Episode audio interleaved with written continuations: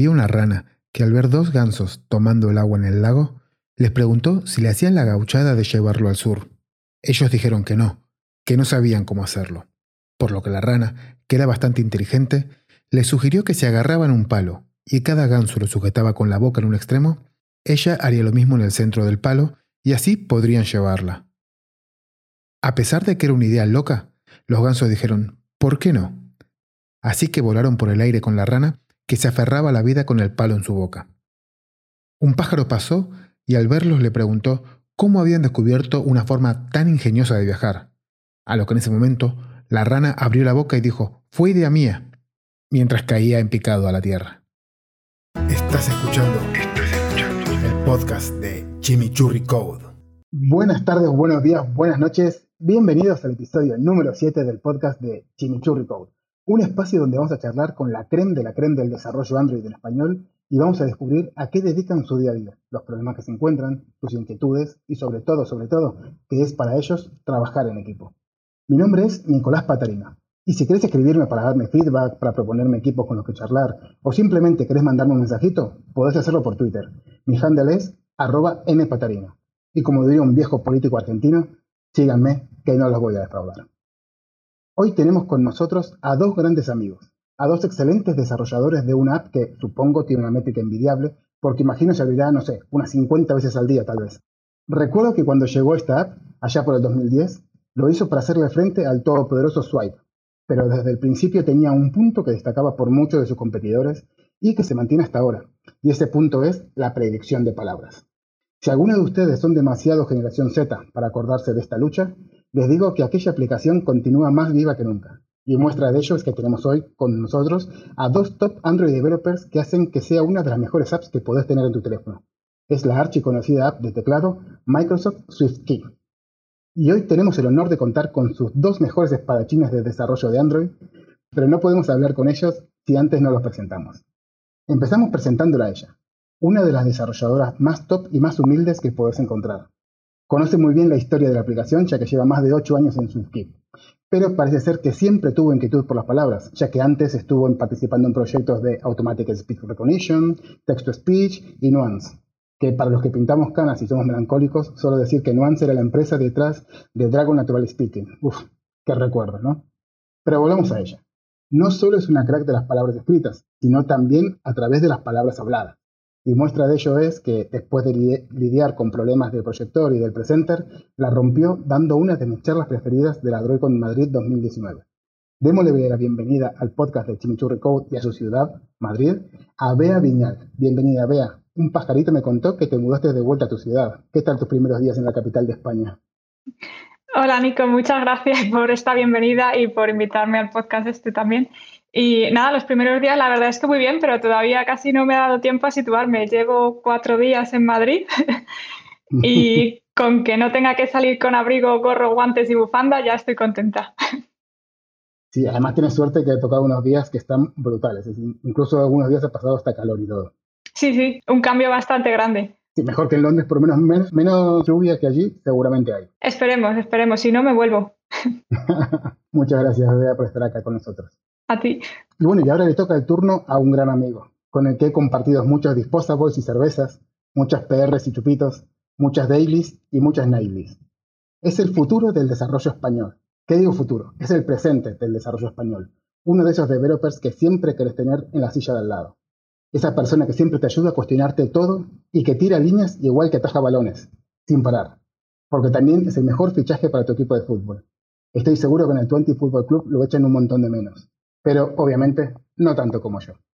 Démosle la bienvenida a Víctor. ¿Cómo estás, caballero? ¿Cómo te trata la vida londirense? Hola, Nico. Eh, muchísimas gracias por, la presentación. Eh, encantado de estar aquí contigo y con Bea charlando un rato. Y la vida por Londres, bueno, eh, más o menos bien, teniendo en cuenta la situación en la que estamos, que bueno, llevo aquí unos tres mesecitos y ya he pasado por dos confinamientos. Entonces no me ha dado tiempo a, descubrir mucho de la ciudad, pero bueno, eh, estoy contento de poder haberme mudado antes de que ciertas cosillas del Brexit entrasen a la práctica y por esa parte guay, y habrá tiempo de, disfrutar de la ciudad en el futuro cuando, estemos un poquito mejor. Y tengo que decir que el tiempo por aquí eh, no está tan mal como, como me lo habían contado. Eh, no llueve tanto y hay algunos días en los que sale el sol y se puede estar en la calle sin congelarte.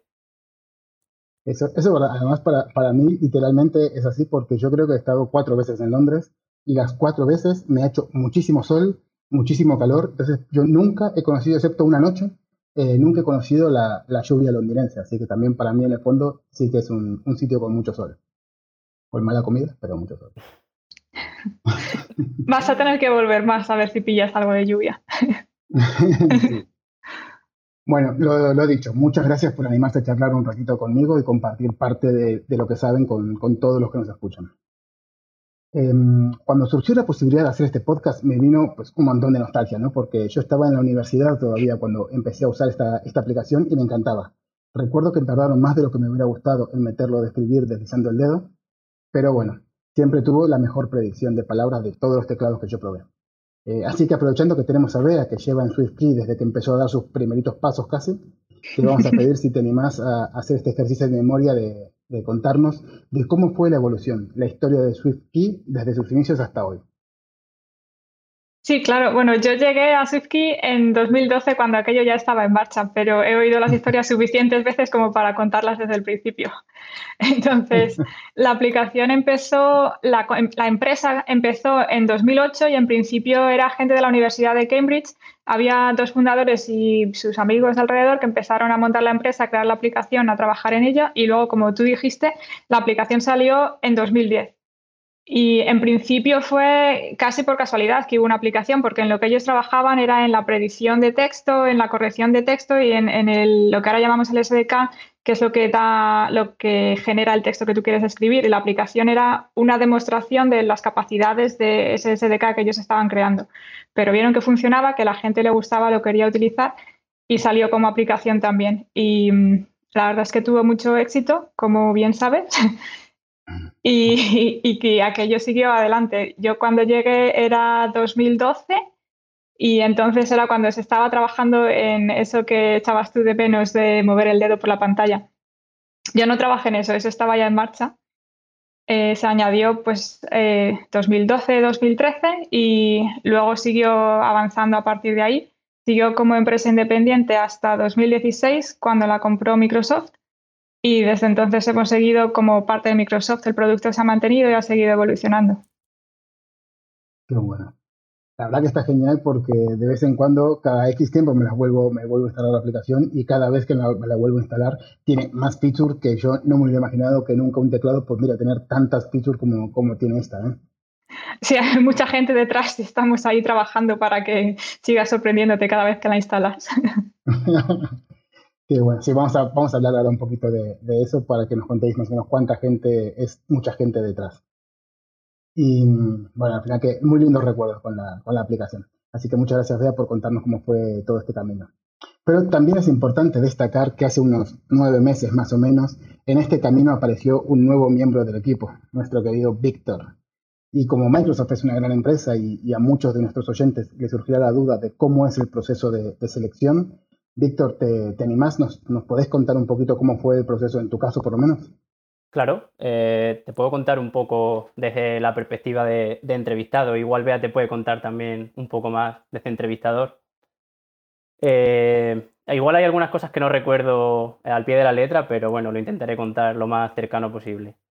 Eh, creo que, em, bueno, yo apliqué, apliqué creo que directamente la web de Microsoft. Eh, estaba un día enreando y vi la oferta me pareció bastante interesante y, y, apliqué por ahí. Y creo que la primera entrevista fue una, una, llamada telefónica en la que tuvimos una charla normal, eh, preguntando un poco en qué trabajaba yo, en qué había trabajado, yo también haciendo preguntas un poco de, del proyecto y demás. Creo que también hubo alguna, alguna pregunta técnica en esta llamada telefónica y luego hubo una serie de, de problemas a resolver en una, en una herramienta de estas de live coding online. Todo eso en la primera, en la primera entrevista, la primera llamada. Sí, eh, no, bueno, o sea, lo he contado y parece mucho, pero fue eso, una, una conversación y luego al final eh, uno, unos cuantos de problemas eh, en una herramienta de live coding. Y que estuvo bastante, bastante guay. Y luego después de esto, ya me, contaron que, pasaba la segunda parte del proceso, que esto era ya, bueno, esto era en febrero, justo antes de, que empezase todo, toda esta situación.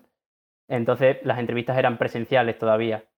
Entonces esta segunda parte era en, las oficinas de Microsoft UK y eh, tuve como cuatro entrevistas ese día eh, bueno, hay una parte bastante interesante que me, moló, del proceso, que es una vez pasé la primera, la llamada telefónica, me mandaron como un ejercicio que, iba a ser parte de las entrevistas en el día, el día presencial. Que el ejercicio era básicamente como una, una PR, te mandan una pull request con, con el código de, de, una feature que han implementado y tú tienes que revisar un poco esa PR y, y en la entrevista vas a hablar de algunos temas sobre esa PR, de cómo mejorarías tú algunos topics que, tú consideres interesantes, como por ejemplo arquitectura, testing, performance o lo que tú quieras. Qué bueno. Entonces, la primera entrevista fue con, dos ingenieros de, de SwiftKey y fue básicamente hablar de, esa pull request. Y eh, eso me moló un montón porque es algo que te puedes preparar de antes y, y, es como una discusión que tendrías en tu, en tu día a día de trabajo, ¿no? Una PR eh, y recuerdo que fue bastante interesante. Estuvimos ahí hablando y se nos pasó volando la hora. O sea, nos tuvieron que cortar, que podíamos seguir hablando un ratito más, de, discutiendo un poquito más sobre la APR. Em, y después de esa, eh, creo que fue directamente la comida, que allí en UK comen un poquito temprano.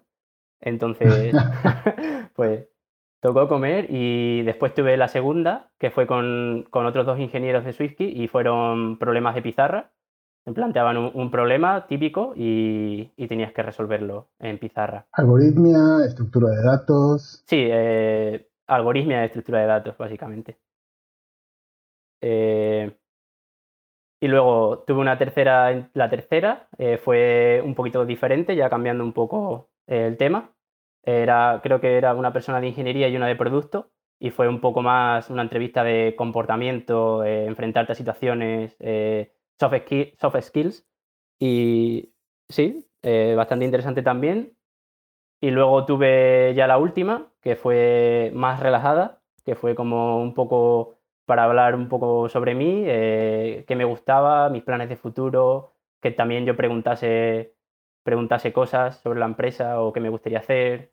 Eh, no sé, fue bastante, bastante interesante. Además, la persona que me entrevistó era muy interesante y me contó historias muy buenas. Y bueno, y después de eso ya terminó. Eh, ya pude visitar un poco Londres y, disfrutar de haberme quitado el estrés de las entrevistas. Qué bueno. Y, volviendo un poquito a esa tercera entrevista que era un poco de, comportamiento, lo, como, como lo llamaste, ahí qué tipo, de, qué tipo de preguntas se te suelen hacer más o menos. Eh, tipo de preguntas, a ver si se me ocurre algún ejemplo. Eh, bueno, algún tipo de preguntas era, por ejemplo, cuando o sea, cuando tú, tienes que sacar una feature, por ejemplo, ¿cómo, cómo me dirías tú que, esto ha tenido éxito, ¿no? O cómo, cómo se te ocurre a ti que esto se puede medir que ha tenido éxito? O, si tienes un problema con, un compañero, ¿cómo, ¿cómo tratarías de resolverlo? O cosas de este estilo. Un poco fuera de, de lo técnico, pero, o sea, también relacionado con tu día a día en el trabajo. Sí, me, parece perfecto. Además, creo que es un, muy buen ejercicio teniendo en cuenta que vas a trabajar con más gente. Si vas a trabajar solo, bueno, no hay, ningún problema, pero si vas a trabajar con más gente, es súper importante que, seas una persona que sea agradable, que seas una persona que sabe trabajar en equipo, que sepas, sepas expresarte, que sepas aceptar el feedback. Entonces, me parece, me parece un muy buen, un buen planteamiento. Y, vale, entonces, esta es la visión desde el lado del, del, entrevistado. Y desde el entrevistador, ¿hay algo que quieras, que quieras añadir, Bea? Que, que es en plan, bueno, nosotros todo este proceso lo hacemos porque queremos poner especial hincapié en no sé qué puntos, o, o esta parte la hacemos, eh, hacemos algoritmia por esto, por esto y por esto. No sé si quieres añadir algo. Yo sobre todo me alegro mucho de que a Víctor le gustara el pull request, porque esa fue una parte que un par de compañeros se curraron mucho porque eh, eh, teníamos un problema que yo creo que es bastante común, que es que sabemos que el hacer un algoritmo en la pizarra eh, no es una buena forma de medir las habilidades técnicas de una persona, pero tampoco sabemos muy bien de qué otra forma medirlo. Entonces se inventaron este pull request desde el principio, que mm, también decir que está mal hecho aposta, que ha habido candidatos que nos han dicho es que tiene unos errores muy grandes y nosotros decimos ya lo sabemos, están ahí para que los encuentres. y, y, eso yo creo que es la parte más interesante. El resto pues es una entrevista, que es algo que a nadie le gusta, pero todo el mundo tiene que hacer. Y em, también decir que intentamos que sea lo más justo posible. Todos los candidatos siguen un proceso muy similar. En la mayoría de las entrevistas, creo que en la que es por teléfono eh, puede ser una persona sola, pero en las demás siempre hay dos personas para que si pasa cualquier cosa siempre haya otro punto de vista y nunca dependa todo de lo que una persona dice. Siempre hay dos opiniones. Em, todo el mundo tiene que dar la opinión lo más objetiva posible, decir lo que ha pasado en la entrevista y luego entre todos se llega a una decisión. Qué bueno. La verdad que está, está genial. Eso que contás de, la pull request me hace acordar a la, la prueba de código, por decirlo de alguna forma, que teníamos en, Idealista, ¿no? En Idealista, al final, nosotros siempre, creo que ya incluso he avanzado mentalmente, que yo tampoco creo que me gustaría demasiado hacer esa, entrevista, ese proceso, pero lo que habíamos hecho era que como lo que no queríamos era una persona tuviera que crearse una aplicación desde cero, como siempre pasa, ¿no? Que tienes que darle ahí al from scratch y crearte todo, todas las bases. Lo que habíamos hecho era crear una mini aplicación, no me acuerdo de, qué era, pero lo que habíamos hecho era una aplicación que funcionaba perfectamente. Lo que pasa es que no tenía nada, no tenía arquitectura, tenía eh, anti-patterns, tenía errores, tenía accesos, eh, memory leaks, tenía un montón de cosas. Entonces nosotros dábamos esa aplicación y la gente tenía que refactorizarla lo que ellos quisieran, cuando ellos quisieran, como ellos quisieran. Entonces al final también me, me, hace acordar un poquito a, a eso. Y está guay porque es un poco diferente.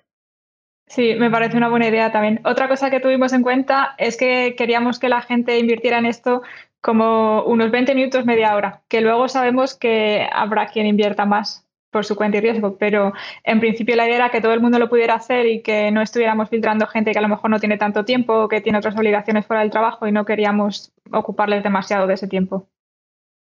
Pues pensar en eso me parece ya que eso hace que, exista de verdad lo que se llama nueva conciliación familiar y demás, porque si, si te piden una entrevista que dediques tres días, pues tal vez hay candidatos que no pueden hacer y estás perdiéndote talento ahí entre medio. Vale, a ver, una cosa, una pregunta que estamos haciendo como constante, que es un poco en estos últimos episodios que eh, siempre sale, también un poco por, por, el momento en el que estamos, ¿no? Que es hablar sobre la pandemia, ¿no? del COVID que tenemos y demás. Eh, creo que tal vez justo la, aplicación de SwiftKey a nivel de producto, ¿no? No, no, no creo que tenga problemas a nivel de que la pandemia haya reducido el número de descargas o demás, que bueno, ahora si creéis, si, creéis que hay algo me lo, me lo, decís, ¿no? Pero en principio creo que no. Pero tal vez sí que puede ser a nivel de, a nivel de política de empresa, ¿no? Porque no sé cómo estaría el remoto antes de, de la pandemia, pero por lo menos seguramente ahora, tú bueno, y más teniéndote que ahora estás aquí en, en Madrid, pues se intuye de que ha habido, o hay cambios, o la gente está más dispuesta a trabajar en remoto, no sé. ¿Cómo veis esos cambios que ha habido en la empresa? Pues nosotros, el equipo de SwiftKey siempre tenía una cierta cultura del remoto y esto viene de hace mucho tiempo, como te he dicho que empezó en Cambridge y luego la empresa se mudó a Londres, pues había mucha gente que seguía viviendo en Cambridge. Entonces, para que no tuvieran que ir todos los días, siempre se tuvo que iban, al principio era dos días a la semana y luego había que ir a la oficina tres días a la semana, pero el lunes y el viernes siempre se dejaba que trabajaran en remoto.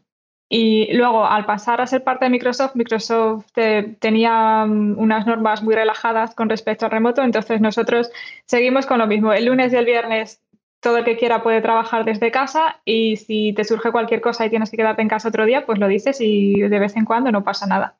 Y ahora con la pandemia, pues claro, todo el mundo tuvo que trabajar en remoto y lo que ha pasado, como has visto, es que han acabado diciendo que Em, la mayoría de las cosas siguen funcionando igual, entonces es posible hacer eh, trabajo remoto permanentemente, que es lo que estoy haciendo yo ahora desde Madrid. Y se supone que esto va a seguir y cada vez va a ser más flexible, cada vez va a haber más mm, conciliación de vida laboral, flexibilidad de horarios, em, trabajar desde donde quieras con ciertos límites, pero vamos hacia más remoto y más flexibilidad. Qué bueno, además eso es, genial y se, y se aplaude que grandes empresas también vayan un poco por, por esos lados, porque son las grandes empresas un poco las que después terminan guiando ¿no? al resto de, empresas que tal vez tienen menos tiempo de pensar cómo son esos, esos procesos.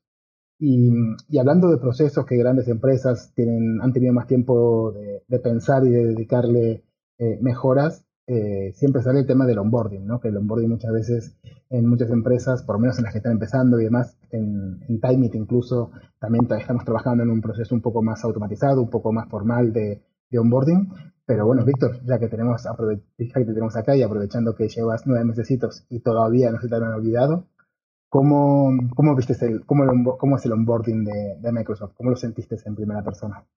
Eh, bueno, eh, yo empecé, bueno, por decirlo, 100% remoto ya, porque empecé en mayo y ya en ese momento estábamos en esta situación, entonces empecé trabajando desde Madrid. Y el onboarding bastante bien. Eh, eh, te cuento un poco cómo fue.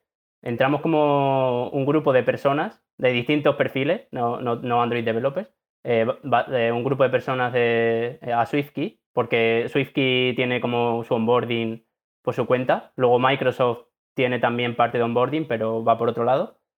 Eh, y tuvimos como la primera semana, bueno, la primera semana mía, hubo una especie de bootcamp en la que distintos equipos de, la empresa, eh, ciencia de datos, lenguajes, cloud, Android, te van contando en lo que trabajan y un poco eh, el día a día y tal.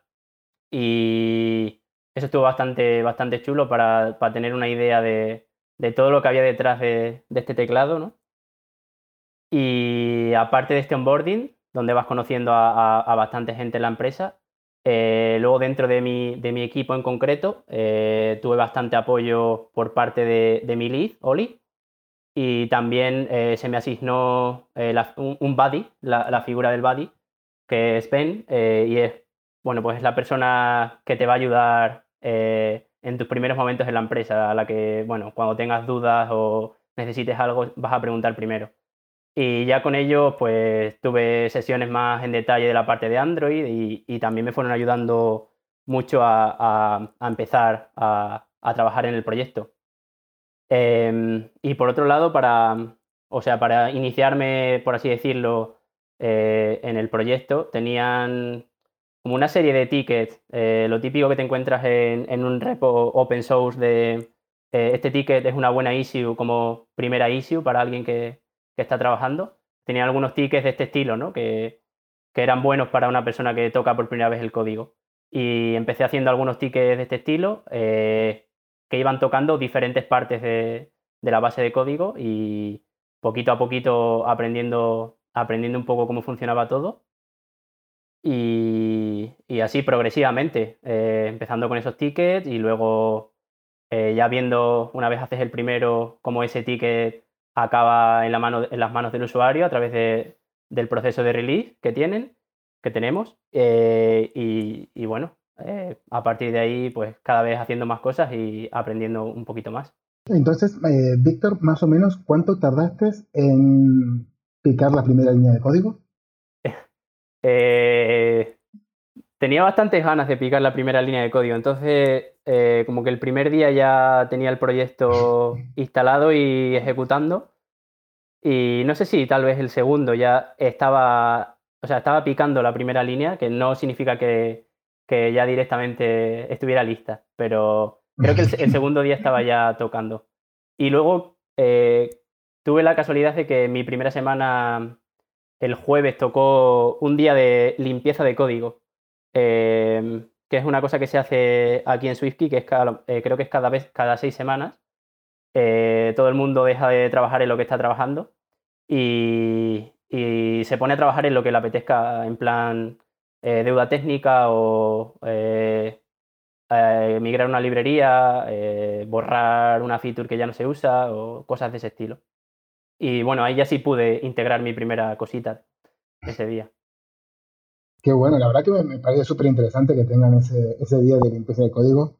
Creo que lo voy a, lo voy a soltar por algunas, por algunas empresas que seguramente le va a venir muy bien. Y, bueno, entonces, Víctor, al principio cuando estabas comentando el tema del, del, onboarding, ¿no? Que estabas hablando de este, de este bootcamp, empezaste a nombrar como un montón de equipos, ¿no?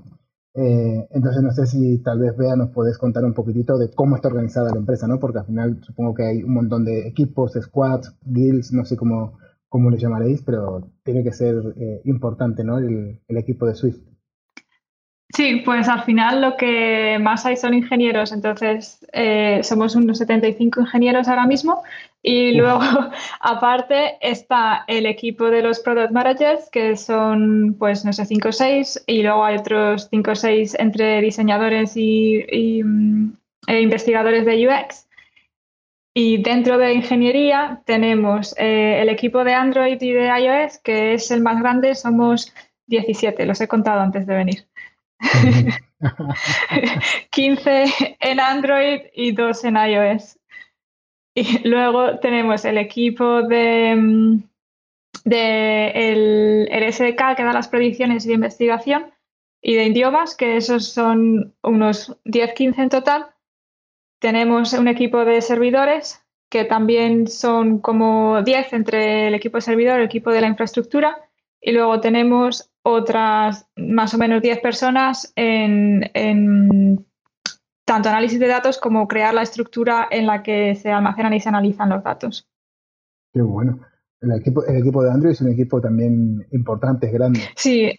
¿cómo, ¿Cómo lo tenéis dividido? ¿O trabajáis los 15 ahí a, destajo en, en, los mismos board? ¿O tenéis como sub-squads o sub-equipos donde cada uno se van repartiendo un poco de componentes?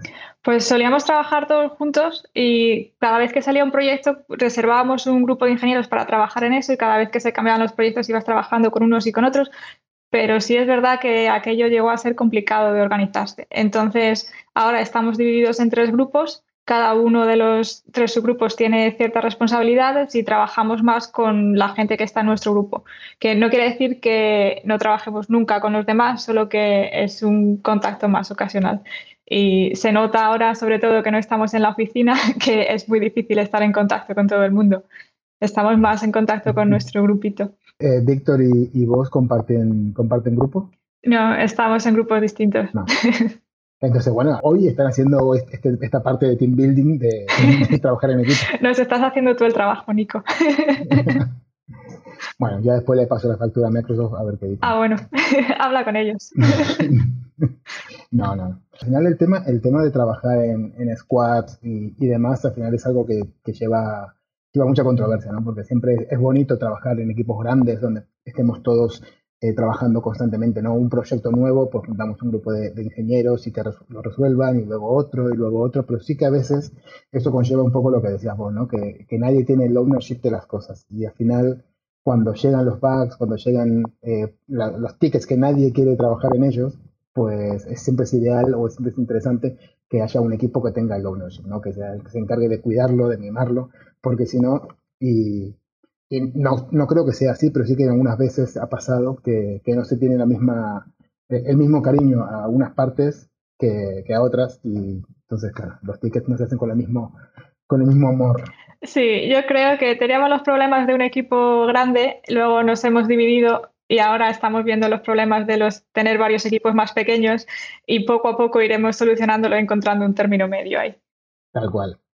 Y yo siempre me pregunto cuando, cuando veo equipos grandes, de, como de, estos de 10, 15 personas, em, el tema de los agreements, ¿no? Al final es uno de los, de, las, de, los temas más complejos porque, claro, al haber mini equipos, cada equipo pues tiene sus, sus características y su forma de trabajar, su forma de trabajar, su forma de programar, sus manías a la hora de, de picar código, ¿no?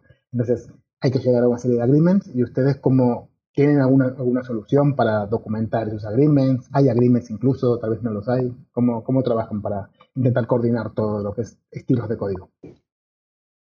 Em, al final, eh, si quieres forzar un estilo de código, eso tiene que estar en el repositorio, te lo tiene que forzar el repositorio, porque si no, lo único que haces es discutir con el de al lado si va en una línea, va en otra línea, o si es un paréntesis o si es un bracket pero para cosas un poco más grandes lo que se hace normalmente es, em, si quieres hacer una feature nueva o un cambio grande, escribes un documento técnico que describa los cambios, se lo mandas a todo el equipo para que lo revise, a todo el equipo eh, que incluye los tres equipos.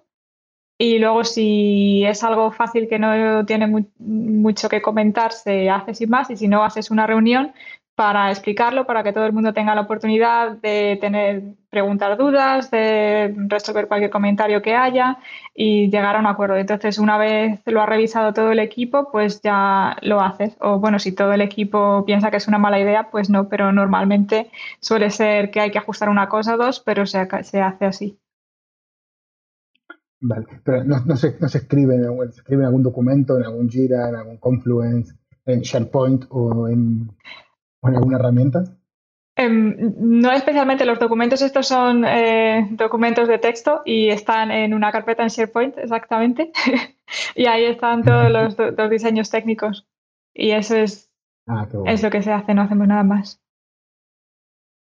Vale. Y entonces vos, Víctor, cuando, cuando llegaste y empezaste a trabajar, claro, eh, supongo que vos ya venías con, con, la forma de trabajar que se trabajaba en Twenty, pero claro, llegas ahí y tal vez la distribución de capas es distinta, tal vez los repositorios se, hacen, se definen de otra forma distinta y demás. ¿Cómo fue, eh, eh, cómo obtuviste ese conocimiento de saber cómo se hacen las cosas simplemente mirando y copiando o, hay algún proceso un poco más formal? Eh, bueno, quería añadir un poco a, lo de BEA también. si te refieres también a cosas de agreements a nivel de, pues el, el máximo tamaño de línea es 100 o el paréntesis tiene que ir aquí sí que hay una pequeña documentación de guía de estilo de cómo deberías escribir el código y luego se utilizan herramientas de análisis estático de código como Lint para, para que esto sea automático. Em, y en cuanto a lo de, bueno, pues adaptarme un poco a, la base de código aquí, a la arquitectura y demás, pues básicamente eh, para mí la mejor forma de aprender es, pegándote con algo. Entonces, eh, fundamentalmente eh, trabajando en cosas y otra herramienta que para mí es de las mejores formas de entender un código es revisando, revisándolo. Entonces, pues también revisando pull requests aprendes muchísimo. La verdad que sí. que, bueno, para mí el pull request yo soy enamorado de los pull requests, así que todos los beneficios son, son maravillosos. Mm, bueno, chicos, antes de entrar directamente a hablar un poco en cosas un poco más técnicas. Para aquellos que no sepan exactamente todas las features que tiene, que tiene la aplicación, ¿quién se anima a contarnos un poquitito por encima qué, qué es lo que tiene? Porque al final sois un teclado, pero también sois un teclado como muy vitaminado, ¿no? Que tiene más cositas. ¿Quién se anima a empezar a contar cositas que tiene la aplicación? Lo principal es que es un teclado y sirve para escribir y puedes escribir dándole a las teclas letra por letra o puedes escribir moviendo el dedo por la pantalla y calcula lo que tú vas a querer decir. Eh, un poco más especial es que eh, es capaz de hacer eso en más de 700 idiomas, de los cuales... 700 um, idiomas. Sí, no me hagas nombrarlos porque no lo sé. Yo tampoco lo sabía, pero sí, hay más de 700. Entonces, eso tiene ciertas complicaciones porque eh, lo que en castellano es darle a una tecla detrás de otra y se va poniendo una detrás de otra, pues hay idiomas mucho más complejos en los que las letras se combinan o cuando escribes otra letra la anterior cambia de forma, como en el árabe, eh, el coreano, por ejemplo, combina los caracteres. Tú tienes que darle a tres teclas y eso lo combina en una o dos teclas, no lo sé muy bien. El chino, japonés, esos idiomas son más complicados. En la India hay un montón de dialectos, cada uno tiene su tipo de letra, cada uno tiene sus peculiaridades y muchos otros, porque no me lo sé todos, que tienen muchas cositas que son un poquito distintas. Entonces eso es donde está la mayor complejidad de la aplicación, pero lo que la gente ve normalmente es solamente un idioma o dos idiomas o a lo mejor tres o cuatro, pero no mucho más. Y lo que le interesa más a la gente es que tiene emoji, que tiene GIFs, que tiene stickers, que tiene un traductor, eh, ¿qué más tiene? Tiene, puedes buscar en la web, eh, puedes eh, copiar y pegar fácilmente. Si copias algo, te aparece como un candidato para que lo pegues directamente. Em, Víctor, ¿qué me estoy dejando? tiene muchas cosas. Eh, sí, tiene otra cosita que sacamos hace poco, el control del cursor ah, eh, con, el dedo, para que si estás sobre un texto puedas mover el cursor a lo largo de todo el texto horizontal y verticalmente con el movimiento de tu dedo. Eh, y yo creo que has cubierto bastante lo que tenemos. luego, también igual no, sé si se comenta como feature o, es típico en todos los teclados, pero hay distintos modos de teclado em, que normalmente cuando usas un teclado que ocupa la pantalla completa es el, modo completo del teclado. pero luego puedes tener el teclado flotando y moverlo por la pantalla donde te interese. Eh, tenemos otro modo que es eh, modo para una mano, que es básicamente el teclado, si eres diestro, eh, se añade como un poco de relleno en la izquierda del teclado para que las teclas estén más cerca del lado derecho y puedas teclear todo con una mano. Y luego tenemos otro modo. Es yo. El que usas tú. y luego tenemos otro. chiquititos. es bastante útil. y luego tenemos un modo de teclado dividido, que por ejemplo es bastante útil en, dispositivos con la pantalla muy grande, como en una tablet, que no puedes a lo mejor abarcar todo el teclado. Tienes el teclado dividido en dos partes, a la izquierda y a la derecha, y con los pulgares puedes teclear en las dos partes del teclado. Qué bueno. Mira, ahora que cuando, dije, cuando dijiste lo de, vea, lo de los 700 idiomas y que cada uno se construye de una forma distinta y demás, al final ahí ya me, entró la curiosidad absoluta de saber cómo estáis gestionando eso, ¿no? Al final yo me estoy imaginando ya un strategy súper gigante y donde estáis ahí gestionando cómo, cómo se va a comportar para cada uno de los, de los idiomas, pero en realidad cómo, cómo trabajáis con eso, ¿no? ¿Cómo, cómo, ¿En qué puntos de la aplicación tenéis que tener esa, bueno, supongo tenéis algún patrón, alguna forma de trabajar para poder diferenciar esos 700 comportamientos que pueden ser distintos?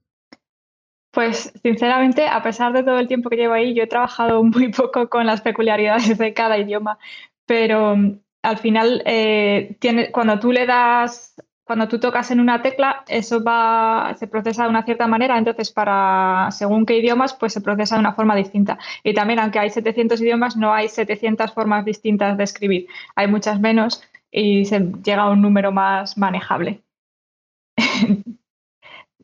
Menos mal. Mm.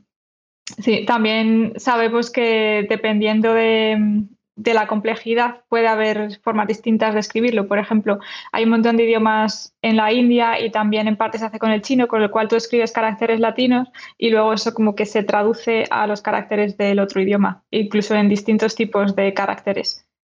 Y esa es otra forma en la que se puede escribir más rápido si hay muchos caracteres y no puedes buscarlo. Eh, tenemos también para escribir caracteres en, chino, que tú haces el dibujo con los dedos en una, eh, como en un trozo de la pantalla y es capaz de identificar el carácter que es y escribirlo. Y pues esas cosas eh, hay que hacerlas una a una porque son específicas de cada idioma. Está, muy curioso. Y, entonces ya voy a otra pregunta, ¿no? Porque claro, eh, yo siempre he trabajado con aplicaciones que son de producto, ¿no? Que al final lleva al usuario final pero no sé si existe alguna diferenciación o, no de trabajar con una aplicación que va a ir a un producto que te vas a descargar de, Google Play, o esta también, ¿no? Pero, pero esta que va un poco más trabajando a, más bajo nivel, ¿no? Porque supongo que no son los, los APIs normales que solemos trabajar nosotros, sino que también tendréis APIs especiales para comunicarte con, el sistema operativo, ¿o no?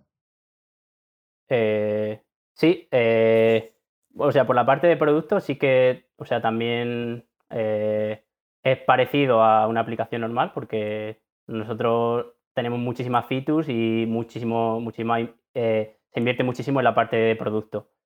Eh, pero sí que hay alguna peculiaridad, peculiaridad a una aplicación normal. La principal es que eh, si quieres ser un teclado tienes que ser básicamente un servicio, un tipo especial de servicio del sistema, tienes que extender por ahí y, y pues toda la parte del teclado es un servicio. Entonces, por ejemplo, no vas a trabajar en la parte de teclado, no vas a trabajar con activities o con, fragment, por así decirlo. Luego, aparte de tener la parte del servicio, eh, los teclados tienen una aplicación contenedora eh, donde tú puedes a lo mejor configurar ciertas cosas del teclado o cambiar tu tema o, o cosas así. Entonces, por esa parte sí que sería más parecido, más parecido a una aplicación normal porque ahí sí que tiene los componentes típicos de Activity y demás pero por, por la parte de teclado sería lo especial, que es, que es un servicio. ¿Y cómo, ¿Y cómo se hace para añadir esos, eh, cada uno de los componentes, de los widgets que quieras añadir al teclado? Si no tienes una activity, ¿es simplemente una vista? ¿Cómo, cómo lo hacéis? ¿Qué limitaciones tiene también? Sí, e, es, es una vista de Android normal, pero, pero la inflas en el servicio en un método concreto del API del, pues, del mm. servicio este de, de Android.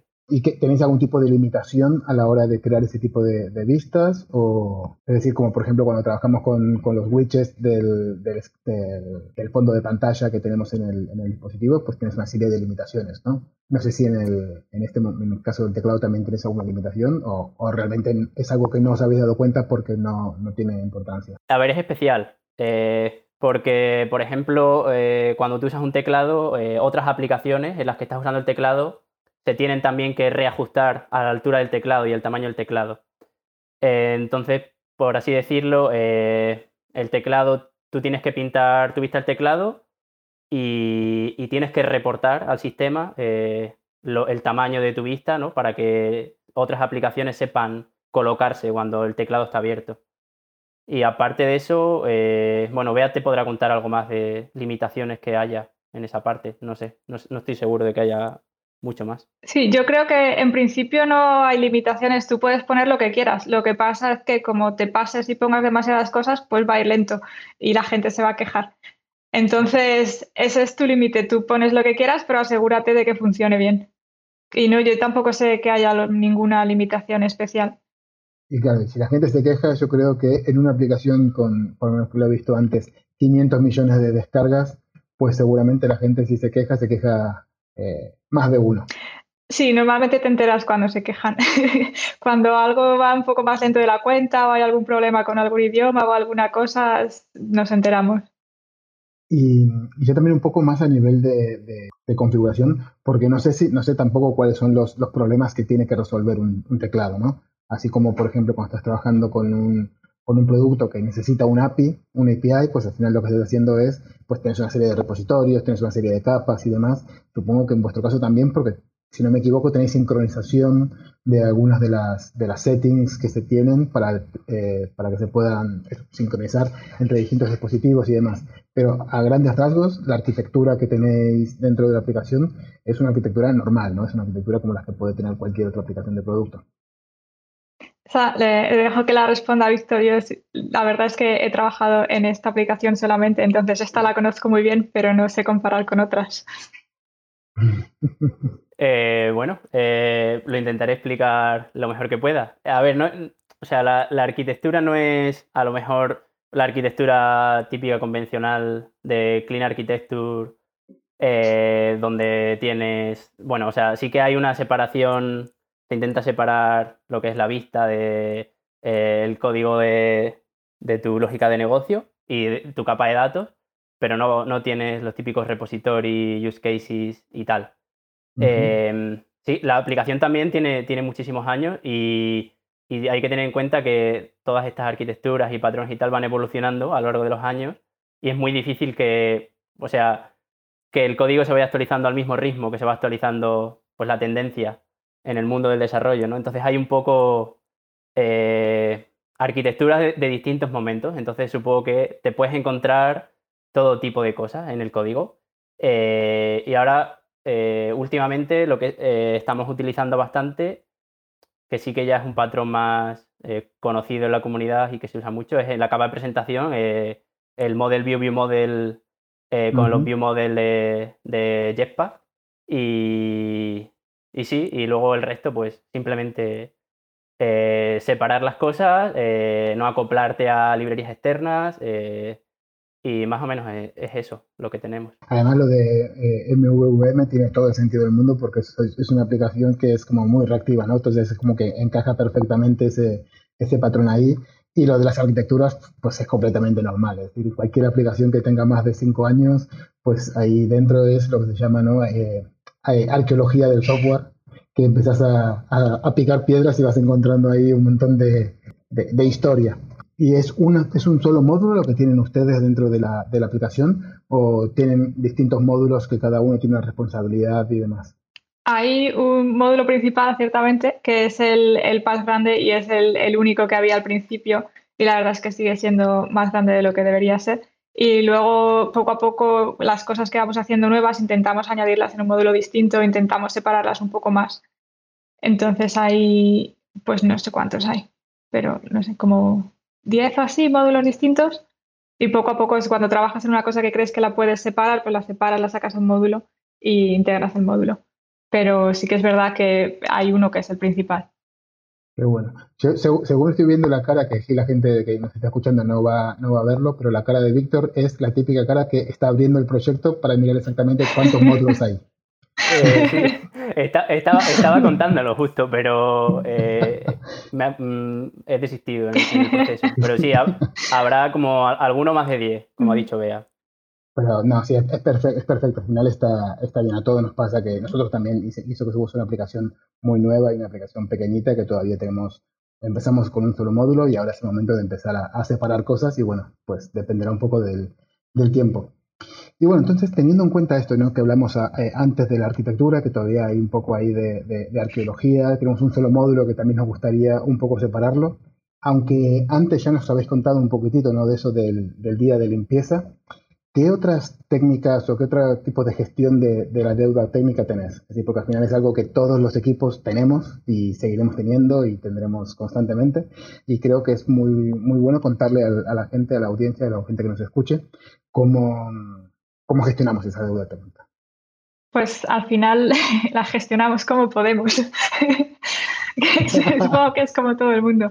Eh, lo que intentamos es cada vez que se hace un proyecto nuevo en una zona, pues intentar arreglar la zona ya que estás por allí, según lo que sea, también según cómo sea el proyecto. Hay veces que conviene añadir un poco a lo que hay ahí, hay veces que lo ves y si quieres añadir más cosas vas a tener que rehacerlo prácticamente desde cero o recolocar las cosas un poco.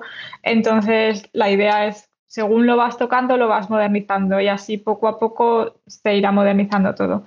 Y eh, cosas más concretas, tenemos los días de limpieza que hemos nombrado antes, también hay proyectos que son prácticamente exclusivamente de limpieza. Si hay una zona que hay que eliminar o que vemos que está muy mal, que, que tiene un aspecto muy viejo ya o lo que sea que hay que rehacer, pues se hace como un proyecto aparte, no se deja para siempre y se planifica, se, le asignan personas, se le asigna tiempo y se va haciendo. Pero siempre hay algo que se queda y que no está como te gustaría que estuviera. Que bueno, me, parece muy bien plantear la deuda técnica como si fuera un, nuevo proyecto. Al final se parece un poco lo que nos contaron los, chicos de, de Habitísimo, que ellos lo que hacían era que tenían una buena, muy buena planificación a la hora de, crear nuevas features, como que eran capaces de que las features tuvieran como, llegaran el, vamos a hacer estas features como con dos meses más o menos de, antelación, por lo cual tenían tiempo perfecto para decir, vale, para meter esto que queremos meter dentro de dos meses, tenemos que arreglar esto, esto, esto y esto. Entonces también era otra forma interesante de, de, trabajar.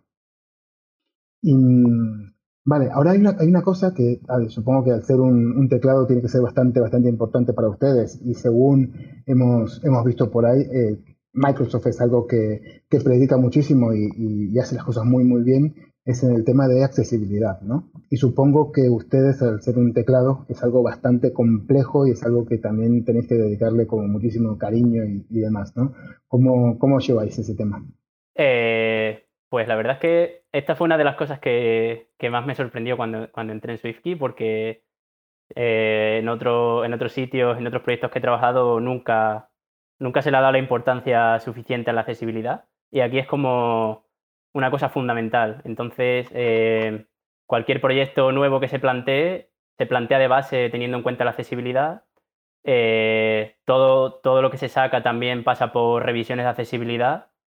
Y o sea, los desarrolladores, bueno, todo el equipo en general, desde producto, diseño, ingeniería, todos, lo tienen en cuenta. Entonces, si vas a una PR, eh, has cambiado una vista te van y, no has tenido en cuenta la accesibilidad, te van a decir, oye, eh, ¿cómo, qué, tal, ¿qué tal va esto después del cambio? Eh, y aparte, bueno, pues eso, siempre tenemos también las reviews de accesibilidad que en las que prueban nuestra aplicación y, también y nos cuentan pues en qué partes podríamos mejorar o qué bugs tenemos de accesibilidad y también se, planifican y se, asignan recursos a, arreglar ese tipo de cosas. Entiendo.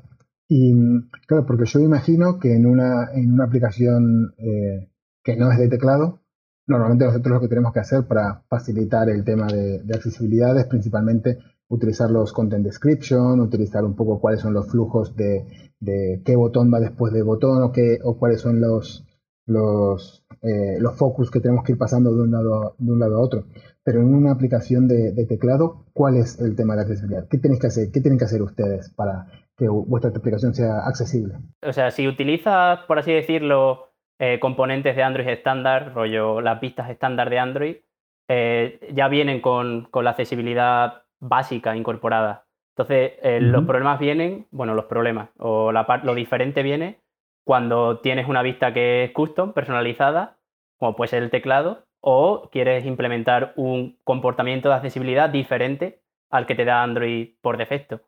Y ahí ya, eh, pues básicamente tienes que, pegarte con las APIs de accesibilidad y implementar tu, el comportamiento que quieres eh, para tu app, para tu teclado en este caso. ¿Y si les puede venir a la cabeza algún ejemplo de ese, de ese tipo de accesibilidad diferente que hay que hacer dentro de la aplicación? Em, sí, o sea, ahora eh, hace poco hicimos un, proyecto, bueno, eh, ya se hizo hace tiempo, pero em, eh, básicamente para la navegación del teclado, para mejorar la, performance de la navegación de teclado cuando estás explorando el teclado con servicios de accesibilidad como TalkBack. Normalmente em, lo, que se, lo que hace este tipo de servicios de accesibilidad es empezar a explorar vista por vista linealmente eh, y lo que te hace es te pinta, te pinta una cajita alrededor de la vista que está en foco y, te anuncia eh, pues, la descripción de accesibilidad que tú le hayas puesto a esa vista. Eh, y puedes navegar, si, hace, si deslizas tu dedo hacia la derecha, navegas a la siguiente vista, hacia la izquierda, hacia atrás, o también si vas moviendo el dedo sobre las vistas, vas navegando, digamos, no, no linealmente. Entonces, teníamos un problemilla eh, de performance en esa parte porque el tema de pintar y anunciar, eh, de pintar y anunciar mientras estás escribiendo en el teclado, las teclas, es muy lento porque si, alguien tiene que mover el dedo y se tiene que pintar la cajita cada vez que va moviendo el dedo y, se tiene que ir anunciando, pues al final el comportamiento por defecto de pintar la cajita y tal no, no funcionaba muy, muy rápido y la experiencia de escribir así no era muy buena y se ha hecho un proyecto en el que se quita, o sea, se hace todo de manera custom y se quita esa cajita y como que la navegación ahora es muchísimo más directa, mucho más rápida y solo cada vez que vas pasando tu dedo por encima de una tecla, eh, el teclado va anunciando T, eh, R, P. Eh, levantas el, dedo y esa tecla ya se, manda a, la caja de texto en la que tenga foco. Y ese proyecto es bastante, bastante interesante porque creemos que en esa parte ha mejorado bastante la performance y la experiencia y la experiencia de usuario. Me parece genial todo, todo eso porque sí, la verdad es que yo he probado la, aplicación de Tollback y, es lenta, es bastante, bastante lenta. Entonces imagino que un teclado puede ser, eh, no sé, que todos queremos escribir bastante rápido, pues puede ser un, un life changer para, para cualquier persona que, que, la utilice. Me gusta, me gusta un montón. Ahora vamos a pasar a otro tercio completamente distinto, que ya es que también eh, me contó, me chivó un pajarito por ahí, entonces quería darle un poquito de, hincapié a eso, porque creo que tenéis un proceso de release importante.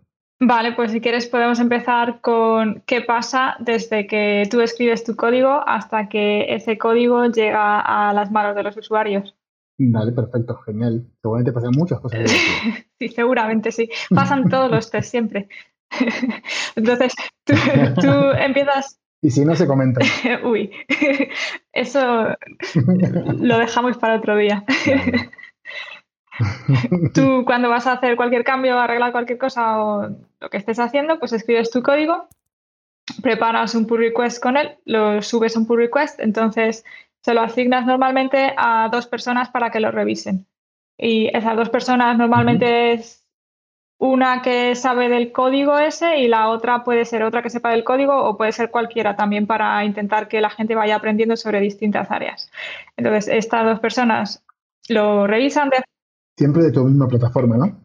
Normalmente sí, a no ser que sea algo, por ejemplo, hay algunas cosas en las cuales hay que llegar a un acuerdo con iOS normalmente para algún tipo de datos o alguna cosa así para que sea común en las dos plataformas, entonces pondríamos a alguien de la otra pero si no, normalmente son solo gente de Android. También por añadir ahí, eh, cuando se hacen cambios, por ejemplo, de que, incluyen nueva telemetría que se va a enviar desde la app, también el equipo de ciencia de datos revisa que, está todo correcto como se había acordado. Qué bueno.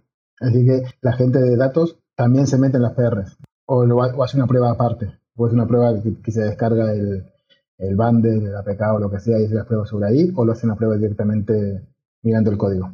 No, entra a la PR también y mira el código. Sí, sí, todo el mundo mira el código.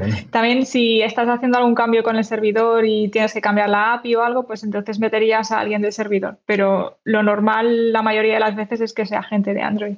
Entonces, estas dos personas te mm, dan feedback, hacen comentarios, tú em, hablas con ellos hasta que todo el mundo llega a un acuerdo de cómo está. Entonces, cuando esté listo, eh, haces el merge del pull request. Entonces, eso ya se queda dentro de, la rama del repositorio, el que, entre la que se va a sacar la aplicación. Y tenemos un, proceso por el cual hay un release cada dos semanas. Entonces, cuando tú dejas tu código ahí, pues cuando le toque, eso va a llegar al fin del sprint y ahí se va a hacer una primera versión de la aplicación con lo que haya en la rama en ese momento. Entonces, esa aplicación se manda a, primero al equipo para que el equipo se la baje, eh, la utilice y compruebe que está todo bien. Una vez el equipo ha dicho que está todo bien, que esto puede durar pues una mañana o una tarde, entonces se saca eso para todos los usuarios dentro de Microsoft. Y eso se deja ahí otra semana que lo están usando los usuarios de Microsoft. Una vez ha pasado un tiempo, sale desde el mismo código o si hay algún bug se arregla o alguna cosita pequeña se arregla, pero prácticamente el mismo código, eso pasa a una beta, que es una aplicación distinta en el Play Store y la beta se deja ahí como otra semana o así y cuando ha pasado otra semana, entonces si no ha habido ningún problema gordo, está ya lista para salir a la aplicación principal para todos los usuarios. Ese es el proceso general, entonces, eh, si quieres, Víctor, puedes hablar de cuáles son los tests que se hacen en cada paso o qué es lo que se comprueba para, que, para poder pasar de un estado al siguiente. igual, antes te voy, a, te voy a interrumpir un segundito, perdón, Víctor, em, porque lo que sí me gustaría, que no creo que no, lo terminé de entender, es a la hora de hacer el merge, ¿no? A la hora de hacer el merge, eh, hacemos directamente el merge a la rama de release que se ha creado o, vamos a decir, tenemos ramas intermedias como puede ser eh, una rama de integration, de develop, de... Sí, normalmente todos los merge se hacen en, main, en la rama principal, y luego una vez está listo, una vez llegas al final del sprint, es cuando se saca una rama de release, que esa ya es desde la que se va a estabilizar y en la que solamente se van a aplicar, eh, solamente se va a hacer algo si hay algún problema. Si arreglar bugs o normalmente siempre tenemos que añadir las traducciones que llegan siempre un poquito tarde o algún, algún flag que tienes que cambiar, alguna cosa que se te ha olvidado, pero cositas pequeñas. Esa rama ya es muy estable y ahí no se pone nada que pueda causar problemas luego. Qué bueno. Vale, me parece, me parece bien. Sí, al final es el, el tren de mm. releases ¿no? de, toda la vida. Y vale, ahora sí, entonces, Víctor, pues nos contaste un poquitito cómo hacéis esos, eh, esas automatizaciones de entre pasos y estados que tenéis de la aplicación. Eh, vale, eh, aquí me puedo extender mucho o un poco menos, a ver cómo, a ver cómo queda. Eh, o sea, tenemos, tenemos test automatizados que, que corren en, las pull requests. a ver, hay bastantes cosas ahí. creo que todos los test unitarios corren por cada pull request. tenemos también test de, de Android de instrumentación que corren también en cada, en cada PR. Eh, las herramientas estas de análisis estático de código también y de estilo, todo eso se ejecuta antes de, de la PR. Em, no estoy seguro de, todos los, checks, pero bueno, digamos que mm, eso tiene que pasar antes de que tú puedas mandar tu rama a, a la rama principal o a la rama de release. Y después de eso también hay más, checks, más, tests que corren. Tenemos, por ejemplo, cada vez que se mergea una rama, em, tenemos como un pequeño test de performance que, a ver, tarda un poquito más en correr y por eso no se puede eh, hacerlo como bloqueante a una pull request porque tardaría muchísimo en mergear una pull request entonces. Eh, lo que hace es que cuando tú mergeas la pull request, eh, eso se ejecuta y lo que mide, bueno, hace distintas cosas en el teclado y lo que mide es el tiempo que tarda el teclado en levantarse cuando, cuando el proceso está muerto, eh, lo que tarda el teclado en levantarse cuando el proceso está, está vivo, eh, lo que tarda una pulsación de teclado, lo que tarda el teclado en cerrarse. Y pues eso lo hace, lo mide pues tomando distintas mm, mediciones de distintas acciones en el teclado y estadísticamente pues diciéndote, pues mira, eh, con este cambio, con esta PR, se, ha, pues, se ha empeorado el tiempo de carga en frío del teclado 30 milisegundos. Y en esos casos, pues a lo mejor nos interesa eh, mirar qué ha podido pasar para que, para que ese cambio haya empeorado la performance y, meter un fix o revertir la PR o hacer algo así. Em, otra cosa interesante que corre también eh, es cuando tú merges, eh, bueno, no, sé, no estoy seguro de, si corre automáticamente cada vez que mergeas la PR, pero puedes tú hacer que corra si te interesa.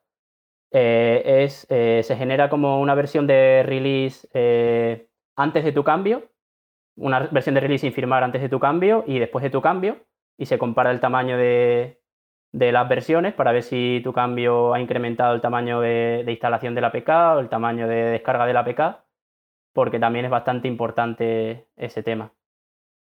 Ahí simplemente para hacer un, un apunte, si alguno, que no creo, pero si alguno de los que nos están escuchando no vio la charla de Bea de la Droidcon 2019, ahí habla mucho y súper bien, es una charla, y lo dije al principio, que es de mis preferidas de la, de la Droidcon, de cómo reducir el tamaño de una PK y lo recomiendo, ¿eh? Lo dejaremos en los en las notas del, episodio, pero eh, recomiendo que la vean, por favor. Muchas gracias. Perdona, Víctor, continuemos. Eh, es que estoy, pensando en los en todos los, test que hay, se, me va a pasar alguno. Creo que también cada vez que se emerge una PR eh, se lanza otro, otro test por ahí, eh, que lo que hace es también probar cómo funciona el teclado en, en Direct Boot Mode, que no sé cómo se traduce esto, modo de inicio directo, que es un modo especial que tiene Android en el que no tienes acceso a todas las funcionalidades como por ejemplo al storage del dispositivo y lo que se prueba es que, pues que nuestro teclado sigue funcionando, eh, o sea, ofrece la funcionalidad mínima de poder escribir todas las letras, todos los números, todos los, caracteres y que, que, el usuario en, este modo de Direct Boot Mode podría, podría usar el teclado y no estaría bloqueado eh, en ese caso. Eso, por ejemplo, eh, no bloquea, no bloquea las, las, pull requests, pero sí que bloquea las releases. Si, si vemos que tenemos como eh, unas gráficas donde podemos ver si, e, si, ese tipo de test están fallando o están pasando. Si, si esos test fallan eh, y queremos releasear algo, eh, automáticamente hay tests que bloquean ese release para que no realicemos un teclado roto en, en ningún caso. y aparte de eso, eh, también a, mano se hacen más cositas. Eh, tenemos el rol de monitor de releases, que va rotando entre los distintos miembros del equipo y, lo que, y más o menos dura eh, un ciclo de release, lo que ha dicho Bea, de dos semanas. Y esa es la persona que se va a encargar de tomar la decisión de si esta release tiene la calidad suficiente para, para pasar al siguiente paso. Entonces esta persona se tiene que encargar de ir monitorizando cómo, lo está haciendo esta versión de la app. Entonces, tiene que estar viendo crashes, eh, ANRs, eh, tiene que estar mirando la telemetría, eh, tiene que estar viendo cómo va el rollout de, la aplicación, cuántos usuarios la tienen ya, para ver si, la cantidad de datos que tenemos es suficiente para hacer una decisión de si pasar a, marque, a mercado, bueno, a la aplicación principal o no, o quedarnos en beta y hacer algún fix. y bueno, es, bastante interesante el asunto. La verdad que, que mola un montón. Esto último que acabaste de contar de esta persona que hace el tema del, release check, release control o release QA, como, como quieras llamarlo, también es algo interesante que nos contaron la gente de Daydreams, que también tienen algún proceso un poco, un poco parecido. ¿no? Entonces, no tenéis equipo de QA, ¿no? ¿Cómo suele funcionar ese, ese chequeo de que la feature que estoy añadiendo en mi ticket es correcta? Sí, eso es así, no hay equipo de QA, entonces la idea es que el, que el comprobar que todo esté correcto es responsabilidad del desarrollador que lo está haciendo. Y para comprobarlo, pues primero tú tienes, cuando haces tu pull request, tienes que dar toda la información, tienes que decir todo lo que has probado, tienes que haber añadido tus tests. Si cambias la interfaz, tienes que poner un montón de, de, pantallazos para que se vea que todo funciona, que funciona con distintos colores, que funciona de izquierda a derecha, de derecha a izquierda, que es accesible y todas estas cosas.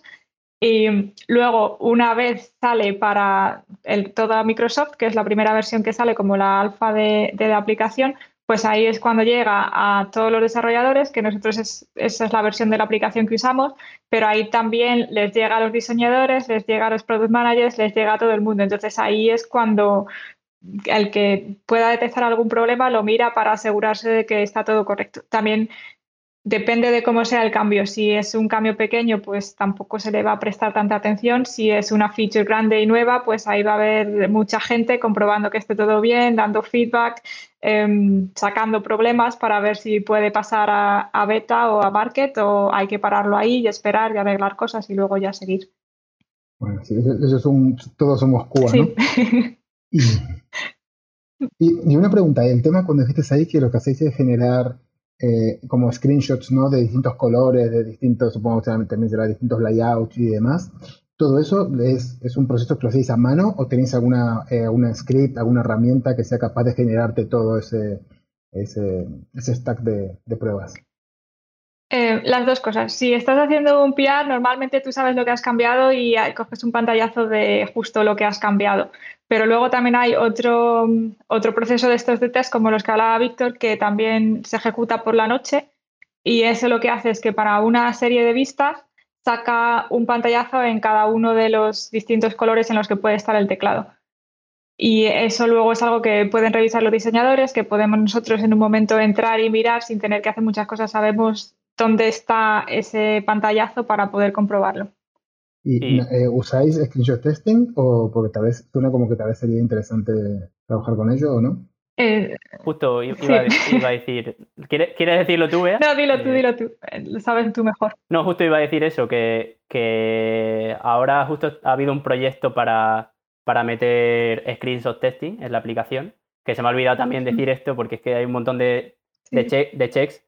Eh, esto también corre, eh, no, es bloqueante en las pull requests de momento, pero corre en cada pull request y sí, eh, es bastante interesante porque es screenshot testing, pero autoexploratorio, por así decirlo. Entonces, lo que se ha montado es un framework, por así decirlo, en el que tú defines un grafo, en el que los nodos son las pantallas de la, aplicación y, luego tienes acciones que te hacen ir de un nodo a otro nodo y entonces eh, ese grafo se recorre automáticamente y se van sacando capturas de pantalla en cada uno de estos nodos y se van, y se van comparando con, un snapshot previo que tenías de, ese grafo. Eh, y lo bueno es que pues, es automático, la exploración del grafo es automática y, si por ejemplo quieres añadir, has añadido una, vista nueva que, quieres que, pues que esté cubierta con este tipo de test, eh, simplemente tendrías que añadir un nodo en este grafo y, tendrías que indicarle al grafo cómo llegar hasta ese nodo. Y ya automáticamente el framework por sí solo es capaz de, hacer todo, todos los pasos intermedios. Ok, bueno. Y eso, eh, la verdad que es genial. Eso tal vez podemos hacer un episodio exclusivamente hablando de eso porque suena súper interesante ese, y bueno amigos, que me encantaría seguir charlando con ustedes, pero nos estamos quedando sin tiempo ya. Eh, fue genial que nos contaran cómo fue todo el proceso desde que nació SwiftKey hasta el día de hoy. La verdad que es súper curioso. Eh, también muy curioso el tema de Release Process. Parece ser que está bastante, bastante eh, trabajado y implica muchísima gente, muchísimos procesos y demás. Y también algo que tenemos que dedicarle muchísimo más de lo que realmente estamos dedicando y ustedes lo están haciendo muy bien, que es el tema de la accesibilidad. Es decir, hay una cosa que es súper importante y tenemos que trabajar y hacer todo lo posible para nunca dejar a nadie fuera. Así que en ese sentido, muchísimas gracias. Y, hablando de eso, también es importante simplemente dejarlo aquí, que si alguien no vio el vídeo que había en la, en la Super Bowl que hizo Microsoft en el 2019, puso un anuncio y estuvo muy, muy bonito y muy, muy emotivo porque hablaba un poco de esto, ¿no? de, cómo la accesibilidad es muy importante para, para, Microsoft y si no me equivoco se llama el vídeo eh, When Everybody Plays, We All Win. Así que dejaremos también en, los, en las notas del episodio un link al, al vídeo porque es, es, muy, es muy chulo. Pero antes de irnos, como todos saben, tienen que responder la pregunta que nos dejó el equipo anterior y hacer un equipo, una pregunta para el próximo equipo. ¿Quién se anima a responder? Eh, venga, yo respondo. Vale. La pregunta que nos hizo el equipo anterior es... Bueno, pues si están usando Compose o si lo van a usar. Eh, muy buena pregunta. Eh, la verdad es que ahora mismo no usamos Compose porque es una cosa que está en alfa y todavía le falta un poquito para estar listo para producción. Pero sí que es una cosa que, nos gusta bastante y ya varios componentes del equipo hemos jugado un poco con, con Compose en, otro tipo de proyectos. Y también otra cosa que tiene SwiftKey, que no lo hemos comentado, pero eh, en SwiftKey ya hay, eh, ya hay desde hace un par de años o tres años eh, como una especie de framework de UI declarativa similar a Compose, que se usa para definir las vistas del teclado. Bueno, se llama Pose, o sea, casi Compose. Eh, y se, usa solo en la parte, digamos, del teclado. Y, o sea, es, mucho, es bastante más limitado que Compose porque funciona solo dentro de, un constraint layout. Eh, pero básicamente lo que es un DSL donde tú puedes definir la vista que, tú quieres pintar de manera declarativa y, y, el estado en el que puede estar esta vista eh, entonces, bueno, e, este framework se encarga de, que cuando cambie este estado, eh, todo se, actualiza en, la pantalla de manera eficiente y, tal. O sea, es más o menos la, idea de, de, UI declarativa que tiene Compose. Sí, sí, tal cual. Es, más o menos, prácticamente lo mismo.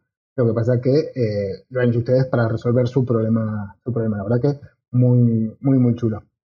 Y, bueno, entonces vea, a vos te toca dejar una pregunta para el siguiente equipo que va a ser... No, hoy tampoco voy a romper el suspenso. Yo lo veré en el próximo capítulo. Aún así, vea, ¿qué pregunta querés dejarle al, próximo equipo? Sí, yo quería preguntar algo relacionado con lo que hemos hablado antes de todo el cómo contratar a gente, cómo hacer el onboarding y tal. La pregunta es que, ¿cómo hacen para conseguir nuevos miembros del equipo? Eh, cómo consiguen candidatos y cómo evalúan a los distintos candidatos hasta que tienen un nuevo miembro en el equipo. Pues una pregunta muy, muy top, ¿eh? una pregunta que es muy, muy interesante. Y, bueno, a ver quién será quien la responda en el próximo episodio. Y, bueno, ahora sí que sí, nos tenemos que despedir y, y, yo no puedo decir nada más que muchísimas, muchísimas gracias. Muchísimas gracias por dedicarme este rato, muchísimas gracias por compartir con la comunidad todas sus experiencias. Para mí fue un placer. Espero que hayan pasado bien y otra vez, muchísimas, muchísimas gracias a los dos, Bea Viñal y Víctor García, por si alguien quiere buscarlos. Muchísimas gracias. Nada, muchísimas gracias a ti por tenernos aquí. Muchas gracias a ti, Nico. Ha sido un placer hablar con vosotros. Muchas gracias. Y a ustedes, queridos oyentes, muchísimas gracias por escucharnos, por reservar este ratito y dejarme que los acompañe en sus quehaceres diarios mientras hacen deporte, van de un lado a otro o cuando sea que nos escuchen. Gracias. Mi nombre es Nicolás Patarino y si quieren dejarme sus opiniones, sus quejas o proponer equipos de Android con los que les gustaría que charle, pueden hacerlo a través de Twitter. Mi usuario es arroba npatarino. Y como diría el Chapulín Colorado, síganme los buenos. Muchísimas gracias y nos vemos en el próximo capítulo.